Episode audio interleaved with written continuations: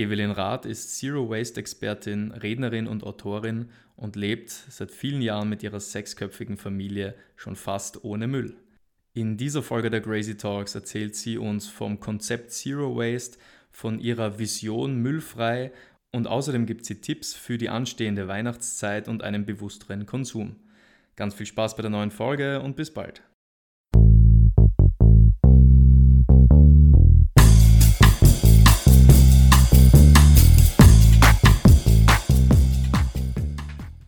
Ja, ich bin jetzt zu Gast heute bei Evelyn Rath, bei Zero Waste Austria sozusagen.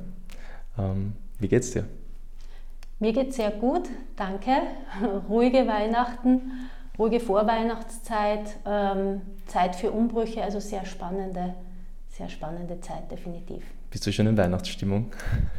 Ich bin heuer so früh in Weihnachtsstimmung wie nie zuvor, Lockdown bedingt, einfach die Zeit, dass man wenig rausgehen kann, wenig fortgehen kann, hat auch bei mir bedingt, dass wir so früh wie, also so früh wie nie zuvor unsere Musikinstrumente alle ausgepackt haben und heuer eigentlich mit den Vorbereitungen so früh dran sind wie noch nie. Mhm. Wir wollen heute auch über die Weihnachtszeit an sich, die ähm, Initiative Zero Waste sprechen. Wir wollen über dich sprechen. Jetzt einmal die Frage, wer bist du überhaupt? Was machst du? Also mein Name ist Evelyn Rath. Äh, ich habe vor fünf, gut fünf Jahren begonnen, selbst müllfrei zu leben äh, und habe dann im Jänner 2018 meine Firma Vision Müllfrei gegründet. Ähm, ja, das hat sich einfach so ergeben. Aus dem Privaten heraus war das dann der konsequente nächste Schritt, das auch beruflich zu machen. Äh, ich mache Vorträge und Seminare für Firmen, äh, öffentliche Einrichtungen, Vereine, äh, wobei es mir immer auch darum geht, dass, dass man ins Handeln kommt. Einerseits nicht zu moralisieren, sondern auch mit einem gewissen Schmäh und es, es muss immer der unterhaltsame Wert auch dabei sein. Also einerseits Information und dann andererseits auch die Motivation. Weil Wissen tun wir so viel, aber eben das ist die Herausforderung, diesen Sprung zu schaffen, diesen Funken überspringen zu lassen, dass die Leute dann nachher nicht nur sagen, okay, das war informativ oder das war informativ und ist eher eine gute Sache, sondern dass wirklich Lust kriegen, so das auszuprobieren. Also die ideale Stimmung, wenn es wirklich, wenn der Funke übergesprungen ist, wenn es gut gelaufen ist, dann sagen die Leute so, boah, jetzt gehe ich heim und jetzt möchte ich das einmal selber ausprobieren. Oder wir in der Firma als Team, diese, diese Aufbruchstimmung. Mhm. Also das ist so jedes Mal mein Ziel. Mhm. Das heißt, du machst eigentlich Vision müllfrei. Ist das Teil von Zero Waste Austria? Wie ist da der Connex? Ähm, ja, also meine Firma ist Vision Müllfrei äh, und äh, ich bin zusätzlich im Vorstand von CO West Austria. Das ist einfach so die, die nächste Ebene. Ähm, ja, also das eine, das eine ist das Business und das andere ist einfach äh, die Arbeit in der Dachorganisation, weil das große Ziel ist ein gesellschaftlicher Wandel. Mhm. Also und das lässt sich mit beiden Ebenen gut verbinden. Ähm, ja, und ich mache so das äh, eine und andere COS-Projekt, also auf österreichischer Ebene und auf EU-Ebene. Also das ist so, das ergibt dann so dieses Ganze, um eben diesen gesellschaftlichen Wandel ein Stück weit voranzutreiben. Mhm. Weil bei mir war es eigentlich so, also wenn du im Privaten anfängst, müllfrei oder Zero Waste zu leben, äh, du siehst dann recht schnell, sobald du vor die Haustür gehst, die Welt da draußen ist eine andere und ich kann noch jahrelang selber, was weiß ich, mein Deo, mein Waschmittel selber machen. Äh, das wird relativ wenig bringen, wenn man nicht das Ganze auf eine höhere Ebene bringt. Und für mich war es dann recht bald klar, dass ich mir gedacht habe, okay, das ist eine total coole Bewegung und ich möchte da einfach mittendrin sein, ich möchte da auch vorne dabei sein und was bewegen und einfach Teil dieser Bewegung sein. Also nicht nur für mich, sondern wirklich auch, ich glaube, ich kann was dazu beitragen und ich möchte mich da mit meinen ganzen Talenten und Fähigkeiten auch einbringen. Und das war dann auch so der Schlüsselmoment, wo ich mir gedacht habe, okay, vielleicht mache ich mich selbstständig. Mhm. So kollektive Bewegungen und, und große Initiativen entstehen ja auch oft aus Initiativen von Privaten oder auch aus, aus dem Kleinen heraus sozusagen. Was war jetzt bei dir der Anreiz, dass du sagst, okay, ich lebe jetzt Zero Waste oder ich beschäftige mich überhaupt mit der Materie? Was war so dein ausschlaggebender Punkt? Na, wie bei so vielen Leuten hat mir einfach das viele Plastik, die viele Plastikverpackung gestört. Äh, nur da kommt man nicht so wirklich weiter. Wenn du nur versuchst, Plastik zu vermeiden, äh, da stehst du recht schnell an. Und ich bin dann eigentlich über Zufall äh, über diesen Begriff Zero gestoßen und das war irgendwie so der Aha-Moment, wo ich mir gedacht habe, okay, das gibt's, was ist das? Und dann habe ich gesagt, okay, so läuft's, weil nur das eine durch das andere zu ersetzen funktioniert nicht. Du kannst ähm, statt einer Plastikflasche die Glasflasche verwenden, aber die Glaseinwegflasche ist auch nicht wirklich sinnvoller. Das, das ist nur so stark vereinfacht. Plastik ist das Böse, Glas ist das Gute. So ist es ja nicht. Und vieles kriegst du nicht im Glas. Und dieser COS-Gedanke, das ist einfach eine grundsätzlich andere Herangehensweise, weil da einfach die erste Überlegung ist, was brauche ich denn überhaupt? Brauche ich überhaupt so viel? Ähm, und äh, das einfach viel mehr Handlungspotenzial hat. Und dann habe ich gesehen, also je mehr ich recherchiert habe, habe ich gesehen, okay, da, da gibt es Leute, die machen das einfach, das funktioniert mhm. und das sind auch ganz normale Leute. Und da war irgendwie so äh, der Moment, wo ich mir gedacht habe, okay, hm, vielleicht funktioniert es ja bei uns auch. Und da war einfach dann die Neugierde so groß, das selbst auszuprobieren. Äh, ja, und so hat es eigentlich begonnen. Und die große Motivation dahinter war einfach die Beunruhigung angesichts des Klimawandels. Mhm. Das, das, war auch so eine große Sache, ähm, weil ihr zum Beispiel gewusst habt, also wenn es sehr heiß wird, wenn die Jahre immer heißer werden, ich bin persönlich jemand, der das überhaupt nicht gut aushalte. Mhm. Also ich kann mich erinnern, ich war, also ich habe lange Zeit in Italien gelebt und gearbeitet und da war der Sommer 2003, das war so der erste Hitze-Sommer, ganz arg, da sind auch in Paris ganz viele Leute gestorben und in Mailand, ich meine, ist halt doch südlicher als Österreich mhm. äh, und hohe Luftfeuchtigkeit, was einfach dieses Hitze, also was einfach die Hitze noch schwerer erträglicher macht und das war wirklich, wir haben da von Mai bis in den Herbst hinein keinen Regentag, keinen kühlen Tag gehabt und das war definitiv die Hölle. Also das war in solchen Umständen ist ja was anderes, ob du auf Urlaub fährst oder ob du in dieser Hitze tagtäglich deinen Alltag bestreiten musst. Und das war einfach das physisch zu spüren. Was heißt es, wenn es immer heißer wird? Was bedeutet das für dich tagtäglich? Wie fühlst du dich? Äh, wie ist es da? Lebst du noch oder, oder schaust du mhm. nur, dass du irgendwie, weil es ist ja, es beeinträchtigt dich körperlich, du kannst nicht mehr gescheit denken. Es ist einfach alles mühsam und das gilt es irgendwie abzuwenden. Also das, das war schon so im Hinterkopf. Ähm, es ist diese Bedrohung da und keiner tut was. Also mhm. äh, und da eben dann auch, nicht nur für mich persönlich, ich weiß, ich halte Hitze nicht aus, wenn es jetzt immer heißer wird, sondern auch die Verantwortung meinen Kindern gegenüber. Also die sind noch so klein und wer weiß, wie die nächsten Jahrzehnte werden. Es wird ähm, tendenziell heißer statt kühler und da muss man doch irgendwas tun. Und mhm. darum war das sehr befreiend, dass ich dann auch einfach was tun konnte, um dieser, eben, diese, diesen, dieser großen Herausforderung Klimawandel, zumindest im Kleinen, also einfach aktiv zu werden. Nicht nicht dem ausgesetzt zu sein, sondern im Kleinen was zu tun. Und so klein ist es ja in mehrerlei Hinsicht nicht. Einerseits ähm, nicht nur ich als Einzelner tue was, sondern ich stecke mein Umfeld damit an. Äh, das heißt, es ist ja eine Bewegung, dieses Zero Waste und auch das ganze Nachhaltigkeitsthema, Stichwort Fridays for Future. Da wird ja, der Einzelne tut was, die Leute rundherum denken sich ja, mir geht es genauso und so entsteht eine Bewegung. Und auch dann zu sagen, die, die Privaten können nichts verändern, stimmt ja auch nicht. Also Zero Waste ist der Inbegriff einer Graswurzelbewegung, weil da eben einzelne Leute, so wie ich am Anfang, waren, die gesagt haben, ich akzeptiere das nicht mehr. Dann sind es immer mehr, mehr geworden, die gesagt haben, ich akzeptiere das nicht mehr. Äh, und so geht es dann von der privaten Ebene sehr schnell auch in die Wirtschaft, weil ich bin ja nicht nur Privatperson, ich bin ja mit meinem veränderten Konsumverhalten bin ich Konsument. Mhm. Das heißt, wenn ich jetzt mit meiner eigenen Dose ins Geschäft gehe und sage, äh, ich will Käse oder was auch immer in meine eigene Dose, da muss, müssen die Einzelhandelsketten eine Lösung finden, wie sie ihre Hygienestandards halten können und trotzdem mir das zu ermöglichen mit der Dose. Wenn da nur einer kommt, dann sagen sie, es geht nicht, aber wenn immer mehr Leute kommen, dann müssen sie sich eine Lösung einfallen lassen.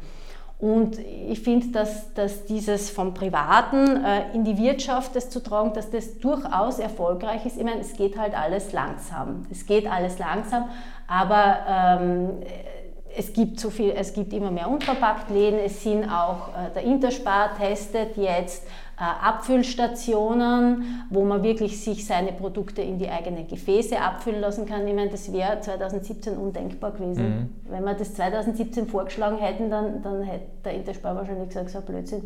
Ja, ja. Aber der Druck wird aufgebaut.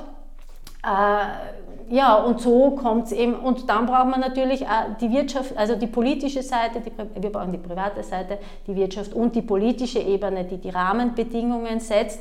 Und auch da ist der, ich meine, wir sind einerseits immer Wähler mhm. äh, und dann sind halt auch diese politischen Rahmenbedingungen müssen halt auch von den Privaten mitgetragen werden und von der Wirtschaft umgesetzt und so schließt sich dann praktisch der Kreis. Mhm. Also bestes Beispiel auf politischer Ebene ist der Drei-Punkte-Plan der Ministerin Gewessler, wo es eben auch darum geht, Rahmenbedingungen zu schaffen, dass einerseits eine höhere Mehrwegquote an Getränkeverpackungen ist, weil ich als Konsument kann noch so nachhaltig denken, wenn ich keine Mehrweggetränke im Regal habe, wie soll ich? Oder wenn es nur Bier im Mehrweg gibt und ich aber kein Bier trinke, also das, das, da muss es da muss einfach äh, das zusammenkommen oder wenn ich trotzdem meine Plastikflasche verwenden will, weil es halt leichter ist oder wie auch immer, dann darf ich trotzdem die Plastikflasche verwenden, habe halt aber dann einen Pfand drauf Vielleicht ärgert mich der Pfand dann irgendwann äh, und ich denke mir, okay, ich, ich, verzichte doch auf die Plastikflasche. Und das Dritte in diesem Drei-Punkte-Plan ist eben die Herstellerabgabe für die Produzenten, weil die müssen wir natürlich auch, also es kann nicht ein Wechselspiel zwischen Politik und mhm. Konsumenten mhm, sein, ja, die Hersteller müssen ja. da ihren Beitrag leisten. Mhm. Und so funktioniert das im Prinzip ja. dann. Das war jetzt ganz, ganz viel und ganz interessante Dinge, auf die ich dann Schritt für Schritt noch einmal ein bisschen genauer eingehen möchte. Äh, anfänglich würde ich gerne die Frage stellen, weil wir leben ja in Österreich in einem sehr privilegierten Umfeld. Wir sehen ja auch die Klimakrise noch nicht so akut wie in anderen Ländern der Welt. Wir sehen auch das Müllproblem eigentlich nicht so akut wie in anderen Ländern der Welt. Ähm, könntest du vielleicht da nochmal die Problematik ein bisschen erklären? Also ich habe auch Zuhörerinnen, die vielleicht mit der Thematik Zero Waste und Müllvermeidung noch nicht so viel anfangen können. Was ist da eigentlich das Problem? Mit Müll und äh, was hat das eigentlich mit dem Klimawandel zu tun? Mhm. Also Zero Waste heißt ja eigentlich nicht, nicht nur Null Müll, sondern Null Verschwendung. Und mhm. da wird es wirklich interessant. Das heißt, ähm, wenn wir sagen, okay, Null Müll ist komplett unrealistisch, ähm, Null Verschwendung, da können wir uns vielleicht eher darauf einigen, dass wir das nicht wollen. Äh, und es geht dann auch bei diesem Zero Waste nicht darum, weil viele Leute verschreckt es dann, die sagen, ja, null Müll werden wir nie haben, null Verschwendung, man lässt sie vielleicht auch schwer umsetzen, aber dieses Zero Waste versteht sich immer als Prozess. Mhm. Das heißt, ähm, du kannst eben sagen, ich werde nie einen Alkohol trinken oder ich werde nie rauchen, aber ich werde nie irgendwas verschwenden, ich werde nie irgendeinen Müll haben. Das ist ganz ehrlich in unserer Konsumgesellschaft unrealistisch. Das heißt, ähm, die Aufforderung ist einfach, mach einmal einen ersten Schritt und dann schau, dass du immer besser wirst. Das heißt, es geht natürlich um die kleinen Schritte, aber nicht äh, darum stehen zu bleiben, sondern mit diesen kleinen Schritten immer vorwärts zu mhm. kommen. Und dann ist der erste Schritt vielleicht wirklich einfach allein ein Sackerl statt ein Plastiksackerl, aber wir dürfen nicht dabei stehen bleiben. Also wenn wir jetzt seit 40 Jahren nur vom Leinensackerl reden, das ist definitiv zu wenig, sondern einfach immer schauen, wie weit kann ich noch weiterkommen. Mhm. Und da kann man ruhig ein bisschen an sportlichen Ehrgeiz entwickeln.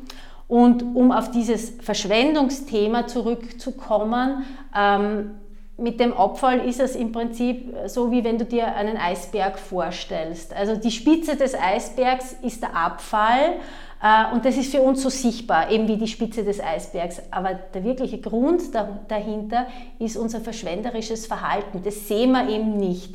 Und wenn wir nur sagen, okay, wir doktern an dem Abfall herum, äh, wir tun besser recyceln, ähm, dann ist es einfach, dann werden wir dem Problem nie auf den Grund gehen. Das heißt, Äh, es geht einfach darum, diese Verschwendung, die uns auf den Kopf fällt, weil mit diesem Verschwendungsgedanken bräuchten wir zwei Planeten, dass wir bei dieser Verschwendung ansetzen. Mhm. Äh, und dann kannst du, ich würde sogar einen Schritt weiter gehen, dann kannst du äh, diese, diesen Verschwendungsgedanken auch versuchen einzudämmen, bei, einzudämmen beim Thema, nicht nur beim Thema Konsum, sondern auch beim Thema Mobilität. Mhm muss ich ständig mit dem Auto fahren?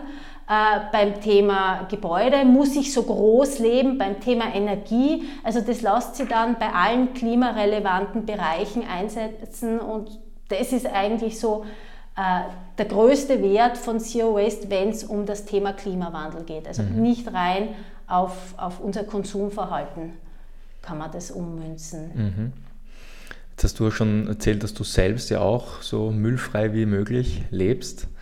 Wie lange hat es für dich gebraucht, dich da anzupassen? Also du hast jetzt auch von einem Prozess gesprochen. Wie weit bist du schon in dem Prozess vielleicht auch? Äh, ich würde sagen, ich bin jetzt auf einem Plateau, wo, es um eher um Anpassungen geht. Im Prinzip am Anfang hat es ein gutes Jahr gedauert, gedauert äh, bis ich es einmal so richtig im Griff gehabt habe. Mhm. Am Anfang steht viel Recherche und man muss ja dazu sagen, also ich bin jetzt im sechsten Jahr, dass ich fast ohne Müll lebe. Ähm, es war damals auch noch viel schwieriger. Also dieses, man wusste, also heutzutage gibt es ganz viel Erfahrungsaustausch mittlerweile schon, man findet online ganz viel es ist schon viel Wissen da, dass man sich nur aneignen braucht. Mhm. Äh, es gab damals auch noch keinen Unverpacktladen, also in Graz mit zwei Unverpacktläden sind wir ja sehr privilegiert und auch der konventionelle Einzelhandel macht es immer leichter. Mhm. Äh, aber im Prinzip, wenn man einfach einmal das Jahr durchlaufen hat mit Winter, Sommer, Ostern, Weihnachten, das zweite Jahr läuft dann schon viel routinierter. Mhm.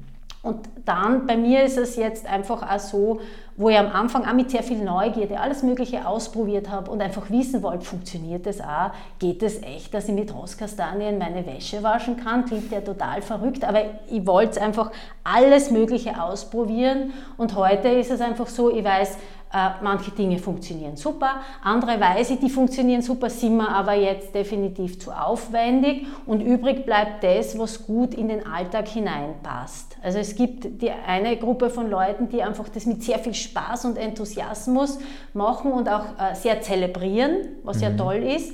Äh, und bei mir ist es halt einfach so, es muss schnell und praktisch und bequem sein. Also es geht im Prinzip äh, darum, immer das eigene Warum zu finden. Mhm. Also wenn man sagt, okay, ähm, wieso sollte ich das denn machen? Äh, es, es soll einen Mehrwert haben im Prinzip mhm. für jeden Einzelnen. Und der Mehrwert kann ganz unterschiedlich sein. Weil dieses Thema Zero Waste wird ja oft mit Verzicht auch äh, in Verbindung gebracht. und dann stellt sich die Frage, ja, wie definiere ich Verzicht? Mhm. Also ist es. also ich kann mir auch vorstellen, das wäre auch meine nächste Frage gewesen, was denn so Gegenstimmen sind zu mhm. deinem Lebensstil und deiner Initiative, weil ich bin mir sicher immer, wenn man was Außergewöhnliches macht, was abseits der Norm sozusagen, vom abseits des kollektiven Verständnisses, dass man erst einmal komisch angeschaut wird, vielleicht auch Kommentare erntet. Vielleicht kannst du da auch Erfahrungen erzählen und vielleicht auch dann gleich auf das Verzichtsthema kommen, weil die Menschen haben natürlich auch Angst davor und das ist, glaube ich, ein Problem mit, mit dem Nachhaltigkeitsgedanken allgemein, dass die Menschen Nachhaltigkeit zwangsläufig mit Verzicht assoziieren und deshalb erst einmal zurückschrecken, weil sie, also weil wir einfach ein luxuriöses Leben gewohnt sind und alles im Überfluss haben und dann einfach Angst davor ist, das alles aufzugeben. Ähm, ja, was sind deine Gegenstimmen und muss Zero Waste Verzicht sein? Ähm, die Gegenstimmen, also im Prinzip, wenn man von Nachhaltigkeitsthemen redet, sagt jeder mal, das ist eine gute Sache. Mhm. Äh, wenn es dann ins Detail geht, also wie zum Beispiel im Privaten, wie wir im Privaten begonnen haben, war mein eigener Mann am Anfang schon skeptisch und es waren immer wieder Momente, also ich habe das einfach vorangetrieben äh, und es waren für ihn schon immer wieder Momente, wo er gesagt hat, okay, das wird mir jetzt zu extrem. Mhm. Also das ist jetzt, das ist mir echt zu krass und wir haben da unseren Mittelweg finden müssen, was heute sehr, sehr gut läuft. Und dann im Persönlichen eben, und das ist bei den Vorträgen und Seminaren, darum liebe ich das einfach so, dieser persönliche Kontakt und dieser Austausch, weil die Gegenstimmen ähm, ganz oft daraus resultieren, dass die Leute sagen, äh, ich kann mir das nicht vorstellen. Also wie soll das für mich, das geht für mich nicht, wo aber trotzdem ein Interesse dahinter ist, also schon mhm. irgendwie, wie könnte es funktionieren, aber zuerst einmal so, ich kann es mir nicht vorstellen, das kann nicht funktionieren. Mhm. Und da ist einmal das allererste ganz wichtig zu sehen, okay, ich bin ein ganz normaler Mensch. Also ich bin äh, weder, also wahnsinnig, ich habe keinen wahnsinnigen Öko-Hintergrund, ich bin ein ganz normaler Mensch, lebe ein ganz normales Leben, bin genauso in dieser Tretmühle zwischen Job und Privaten und so weiter wie viele mhm. äh, und trotzdem mache ich das einfach. Das ist einmal ganz wertvoll, einen ganz normalen Menschen zu sehen, der das einfach macht. Das mhm. ist einmal, das widerlegt das Erste, dass man grundsätzlich sagt, das geht nicht. Mhm. Und dann gilt es eben zu finden, okay, ähm, was bringt dir das persönlich? Äh, es ist einerseits ein Verzicht auf Krempel, auf ganz viel Krempel, der dich eh nur belastet, weil wenn du den ständig beim Abstand zum Beispiel herrahmen und wegrahmen musst. Vielleicht ist es eine Erleichterung für dich, wenn du weniger hast. Oder die äh, stapelweise Zeitungen, die du abonniert hast, die du gar nicht liest, aber mit denen du äh, dich auseinandersetzen musst, äh, die du entsorgen musst, wo du jedes Mal überlegst, lies es, lies es noch. Vielleicht kannst du das einfach weglassen. Mhm. Oder in der Familie Kinder, die haufenweise Spielzeug haben, äh, am Ende des Tages müssen die Eltern viel Zeit aufwenden, um das jedes Mal wegzuräumen. Und Lieblingsstücke finden sich da eh keine mehr. Also äh, du lässt einfach viel Krempel weg, der dir eh nichts bringt. Mhm. Also so äh, in diesem Sinne ist es ein Verzicht. Mhm. Äh, aber trotzdem ist es im, im Unmittelbaren, muss es für jeden Einzelnen einen Gewinn bringen. Also es muss, wenn wir nur sagen, die Welt retten und mehr Nachhaltigkeit, das ist zu wenig Anreiz. Also du musst dein persönliches Warum finden und das darf für dich kein Verlust sein, das muss für dich ein Gewinn sein. Mhm. Äh, Gewinn kann zum Beispiel sein, ähm, wenn du beunruhigt bist angesichts der Klimakrise und frustriert bist, weil du nichts tun kannst. Also dieses Thema Klimaangst, das viele Leute betrifft, vor allem die jungen Generationen. Also äh, Greta hat uns mit Fridays for Future wahnsinnig viel gebracht und das Thema gepusht. Sie hat aber auch das Thema Klimaangst aufs, aufs Tapet gebracht. Mhm. Also das ist, und sie verkörpert das ja auch, das ist ja ihre Motivation und das ist halt schon so, dass es viele Kinder und Jugendliche das auch so verspüren, junge Erwachsene dieses Thema Klimaangst eben unmittelbar verspüren. Und da kann dieses Zero Waste einfach auch die Möglichkeit geben, etwas zu tun, mhm. also dieses Ohnmachtsgefühl mhm. zu bekämpfen kämpfen und sobald ich im Tun bin, äh, geht es mir besser. Es ist einmal das eine, also dieses Ohnmachtsgefühl, diese Beunruhigung, diese Angst, ähm, damit ähm, aktiv der entgegenzutreten. Das zweite ist, die Leute haben äh, eventuell das Bedürfnis, Verantwortung zu übernehmen. Also das war bei mir ganz stark, dass ich mir gedacht habe, ähm, ich möchte für die nächsten Generationen, ich möchte was tun und Verantwortung. Also nicht diese Angst, sondern einfach ich sehe es als meine Pflicht, hier einfach was zu tun und niemand tut was. Das kann ja nicht sein. Ich möchte hier mhm. einfach aktiv was tun. Der nächste kann sagen, okay, COS ist cool, das ist für mich ein total cooler Lifestyle, das mache ich. Mhm. Äh, der nächste kann sagen, okay, das ist so zurück zur Natur. Mhm. Also, also das ist, kann ganz unterschiedlich sein. Äh, für Unternehmen kann es sein, dass die einfach sehen, äh, okay, dieser Nachhaltigkeitstrend kommt, dieser Zero Waste Trend kommt, äh, wir werden da was bieten. Also gar nicht der altruistische und ganz ehrlich, mir persönlich ist es wurscht, was die Motivation ist eines Unternehmens, wenn sie es glaubhaft machen. Und ähm, so erklären wir zum Beispiel auch diese, diese Angebote an unverpackten Einkauf, die jetzt äh, immer mehr im Einzelhandel, im konventionellen mhm. Einzelhandel kommen, weil die einfach sehen, immer mehr Kunden verlangen danach. Na gut, dann springen wir auf diesen Zug auf, weil das ist die Zukunft und äh, jedes Unternehmen muss natürlich auch in Zukunft äh, wirtschaftsfähig also, äh, sein äh, und ja, und da ist das die Motivation, weil einfach, wenn die weiter auf Plastikverpackung setzen, dann müssen sie damit rechnen, dass sie einfach ganz viel Gegenwind seitens der Konsumenten bekommen. Mhm. Und das ist eben so dieses, dieses, warum das jeder finden muss. Sehr, sehr spannend finde ich auch bei, bei Firmen, mit denen ich arbeite, also mit Dienstleistern, wenn es darum geht, äh, machen wir was zum Thema grünes Büro. Mhm. Äh, da ist die Motivation einerseits, das Unternehmen möchte sich nachhaltig positionieren. Dann gibt es die Kunden, die vermehrt danach fragen. Und dann sind aber immer mehr Arbeitnehmer selber also es beginnt ja alles im Privaten, mhm. äh, mit den eigenen Werten im Privaten, aber wenn du dann Arbeitnehmer bist und siehst, dort läuft es ganz anders, ähm, dann ist das eine gewisse Diskrepanz. Mhm. Das war für mich letztendlich äh, ein wesentlicher Grund, wieso ich mich selbstständig gemacht habe. Äh, und ich sehe das auch immer mehr unter, unter anderen Leuten, die als Arbeitnehmer einfach sagen, okay, ich möchte entweder, ich möchte in meinem Job die Möglichkeit haben, dass wir es dort nachhaltiger gestalten oder wenn das überhaupt nicht funktioniert, dann irgendwann setze ich den Schritt und kündige, weil es einfach nicht mehr aushalte. Also mhm. Das, ist, das hat sich auch in den letzten Jahren stark beschleunigt. Ich habe äh, ich kriege ja immer wieder äh, Bewerbungen, dass Leute einfach nach einer Veranstaltung sagen, hast du einen Job für mich, weil ich, ich möchte einfach was Nachhaltigeres machen, mhm. das wär's. Äh, und ich denke mir, da müssen sich die Arbeitgeber immer mehr damit auseinandersetzen, weil das sind die hoch engagierten Arbeitnehmer, das sind nicht die, die Dienst nach Vorschrift machen, sondern das sind wirklich die gut ausgebildeten, die, die auch ein Unternehmen voranbringen. Und da muss ich halt auch in deren Sinne äh, nachhaltiger werden. Mhm. Es ist auch ganz spannend jetzt zu hören gewesen, wie breit dieses Spektrum Zero Waste eigentlich ist. Also eben, dass es wirklich vom Privaten über den Arbeitsplatz bis zur ganzen Gesellschaft eigentlich ein Thema ist. Äh, mir ist jetzt, während du gesprochen hast, auch noch so ein bisschen ein philosophischer Satz, den ich einmal äh, so ungefähr so gehört habe, äh, eingefallen. Und zwar äh, so auf die Art, je mehr du hast, je mehr du besitzt, desto unbeweglicher bist du.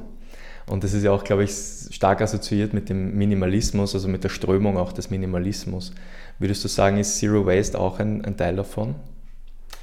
Definitiv. Aber man kann Waste auch leben, wenn man keine minimalistische Ader hat, weil da geht es auch wieder darum, also ich bin ganz auch auf dieser Minimalismuswelle. Mhm. Äh, ich denke mal, okay, weniger haben äh, ist mehr Freiheit für wichtige Dinge. Das bedeutet, also ich muss dazu sagen, wir sind ein Sechs-Personen-Haushalt, da ist wenig Minimalismus und ich würde mir so viel mehr weniger Krempel wünschen, ähm, weil es einfach weniger, also mehr den Fokus auf das, auf das Privat, auf das wirklich Wichtige setzt. Mhm. Äh, mir ist aber durchaus bewusst, dass es Leute gibt, die mit diesem Minimalismus nicht viel anfangen können, die einfach gern ähm, einfach ein mehr Dinge und, und einfach ein, ein fülligeres Leben haben. Und da geht COS genauso, weil man einfach trotzdem Dinge weglässt, die einfach Krempel sind. Das fängt bei Goodies an, die eh gleich kaputt werden.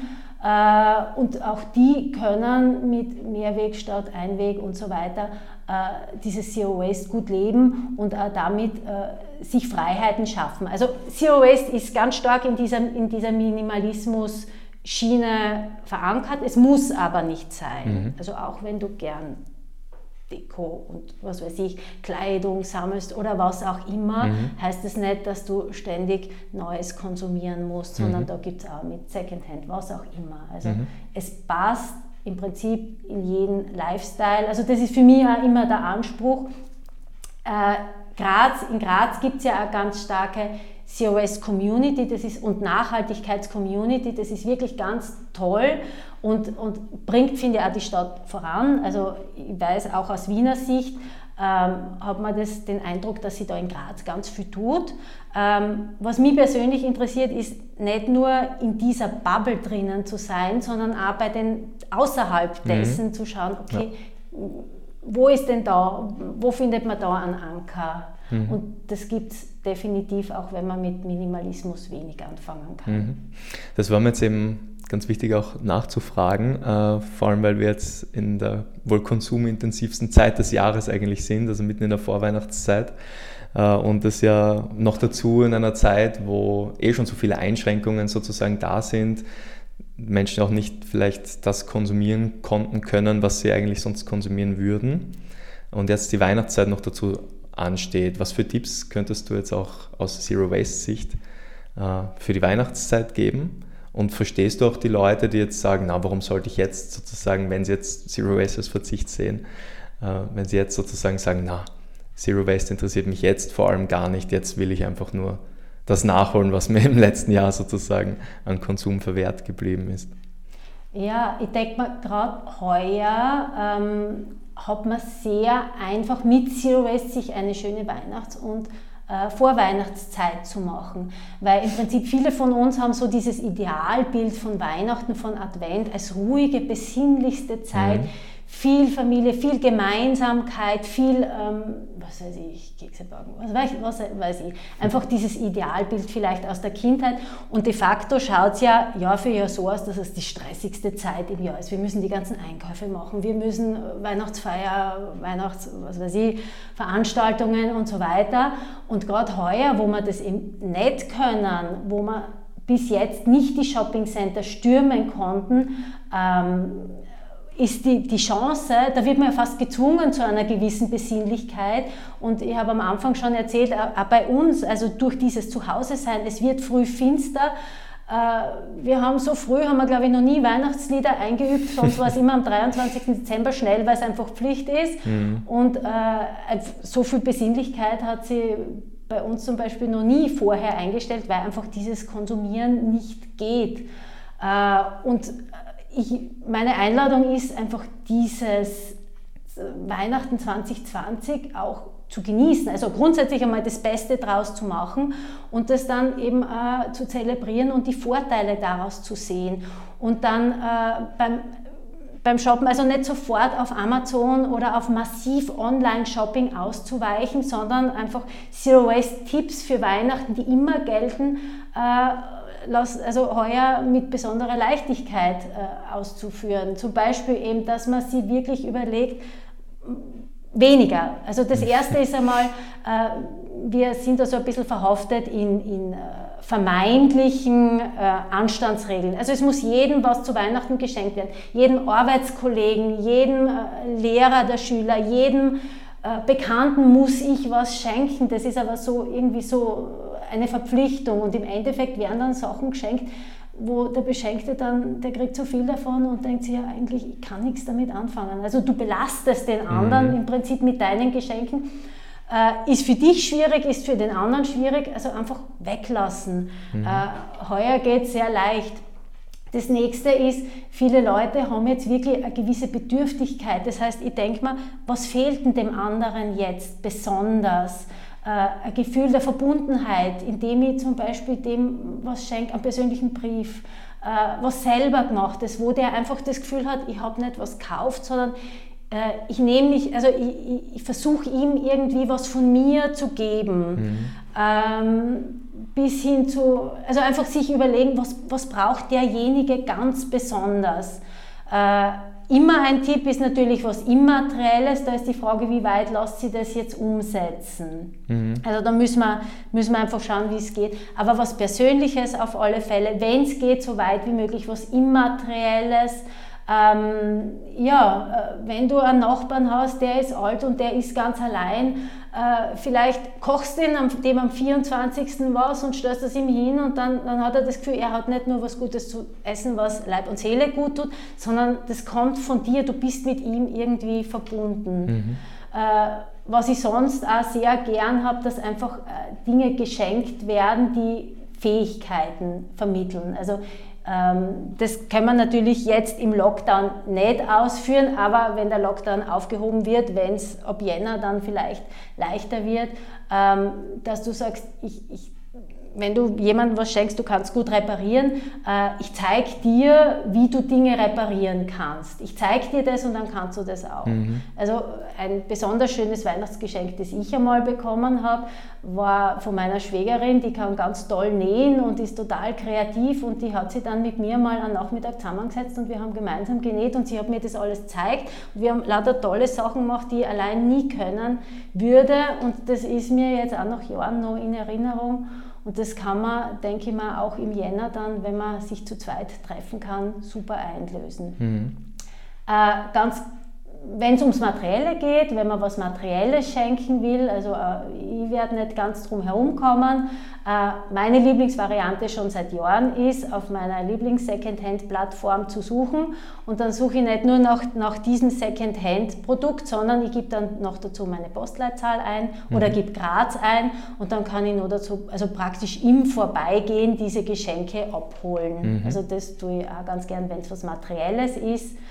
Ähm, Wenn es dann ums Einpacken geht, kann man sich überlegen, okay, will ich es gar nicht einpacken, vielleicht mm, macht es jemand. Also es ist halt eher, es ist dann, für mich ist immer die Frage, wie nimmt es das Gegenüber auf? Mhm. Es gibt Leute, denen kannst du es unverpackt schenken, äh, es gibt Leute, bei denen das gar nicht ankommt. Also das heißt, wenn es gar nicht ankommt, dann vielleicht ähm, Zeitungspapier einpacken oder die Geschenksackerl, die man sowieso kriegt, einfach weiterverwenden oder was sehr, sehr nett ist, in Stofftücher, äh, einfach das, also die, die Methodik nennt sich Furoshiki und da gibt es ganz, ganz tolle Anleitungen auch im Netz, wie man das total kunstvoll machen kann.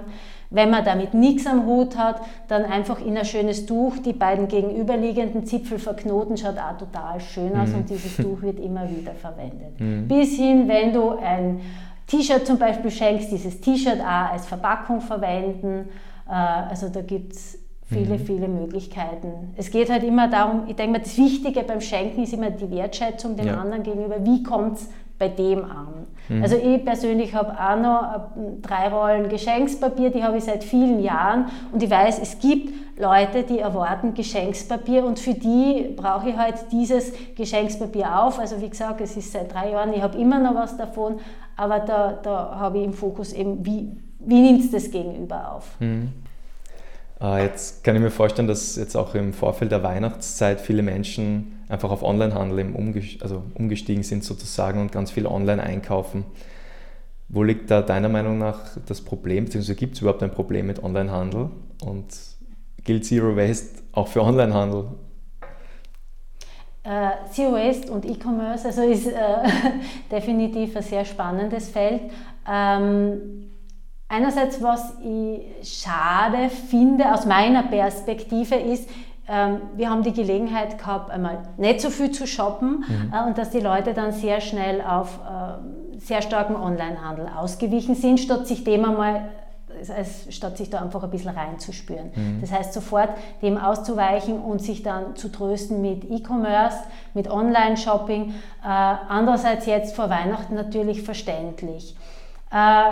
Es ist insofern eine Herausforderung, weil natürlich ähm, der Onlinehandel, da habe ich ja verschiedene Aspekte. Ich habe natürlich äh, die Verpackung dieser Thema, ist das in Plastik, ist das in Papier, in Papier oder wie auch immer. Dann habe ich das, die Produkte, die weiterhin äh, massenhaft konsumiert werden können. Also dieser Massenkonsum wird durch, äh, durch Onlinehandel weiterhin ermöglicht. Und dann habe ich die ganze Transportlogistik, die eigentlich den größten Teil ausmacht. Mhm. Äh, und äh, ist halt schwierig. Also das ist ein Weg, den wir einfach als Gesellschaft einschlagen. Also es gibt da Schätzungen aus dem Jahr 2018, äh, wo es geheißen hat, bis 2022 wird der größte Vertriebsweg äh, der Onlinehandel sein. Ich denke mal, durch Corona ist das jetzt definitiv ja. beschleunigt mhm. worden. Äh, und dann sind halt auch die Online-Händler in der Pflicht und oft bemühen sie sich ja auch schon, indem sie eben auf Papier statt Plastik setzen, was ja was für den Konsumenten zwar nachhaltig erscheint, was es ja aber, wie wir wissen, nicht unbedingt mhm. ist. Äh,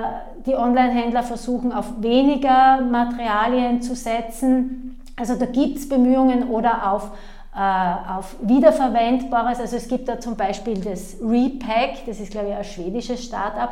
Startup, die haben so eine gelbe Tasche, die wird immer und immer wieder verwendet. Also wenn du dein Produkt bekommst, faltest diese gelbe Tasche einfach zusammen und wirfst das in den nächsten Postkasten. Mhm.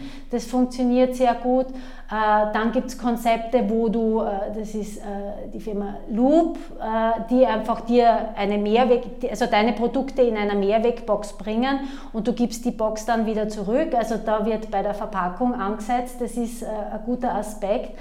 Ähm, aber trotzdem, also der, der größte äh, CO2-Emittent ist, ist, äh, definitiv die Logistik. Mhm, also, der Transport, ja. Genau, mhm. genau. Also äh, Zalando hat das einmal sehr transparent gemacht, wie es bei ihnen ist. Also die, die sagen auch, äh, wir bemühen uns, weniger Verpackung, mehr Recycelbares und so weiter.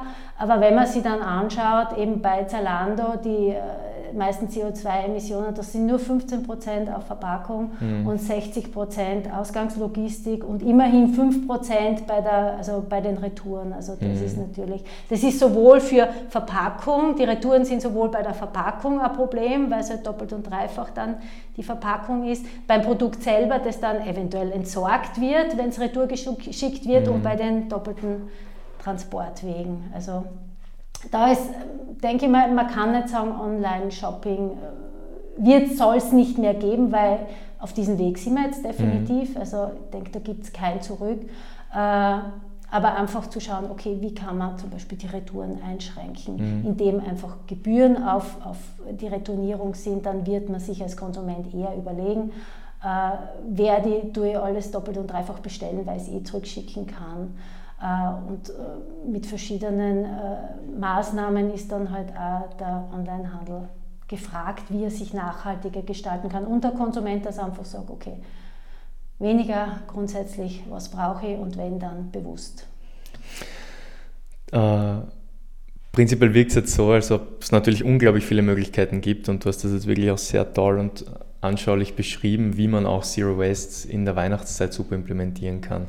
Äh, es geht aber auch sehr viel um Do-it-yourself, auch sich informieren, schauen, ähm, wo gibt es hier vielleicht etwas Secondhand, wo gibt es da was. Prinzipiell wirkt es halt jetzt, das ist eine kritische Frage, als ob da sehr viel Zeit notwendig ist. Kann jeder Mensch, hat jeder Mensch so viel Zeit, um sich mit so viel Zero Waste Gedanken auseinanderzusetzen? Und was ist da deine Einschätzung? Kann man das verlangen von jedem sozusagen? Na, verlangen kann man gar nichts. Also mhm. es muss Spaß machen. Mhm. Also müssen tut man gar nichts ja. und verpflichtet fühlen soll man sich auch nicht.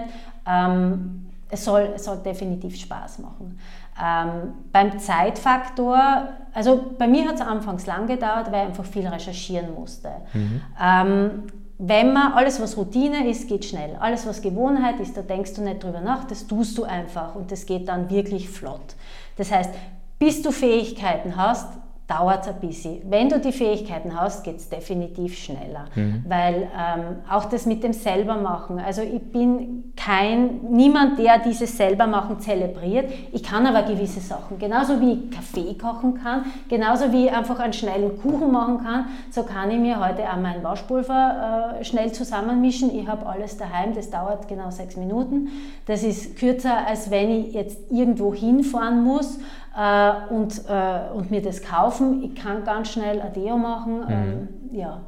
Also das heißt, es ist, es ist Übung im Endeffekt. Es ist Übung und ja. es soll am Schluss, je nachdem, wenn du sagst, du hast wenig Zeit, dann suchst du dir das raus, was für dich schnell geht. Und viele Sachen gibt es ja mittlerweile auch zum Kaufen, also feste Haarseife und eben, wie gesagt, also wenn ich in meinem normalen Geschäft äh, unverpackt was bekomme, bis hin, äh, wenn du Zeit sparen willst, dann bestell halt ein Gemüsekistel und lass es dir zustellen. Also das ist definitiv eine Zeitersparnis.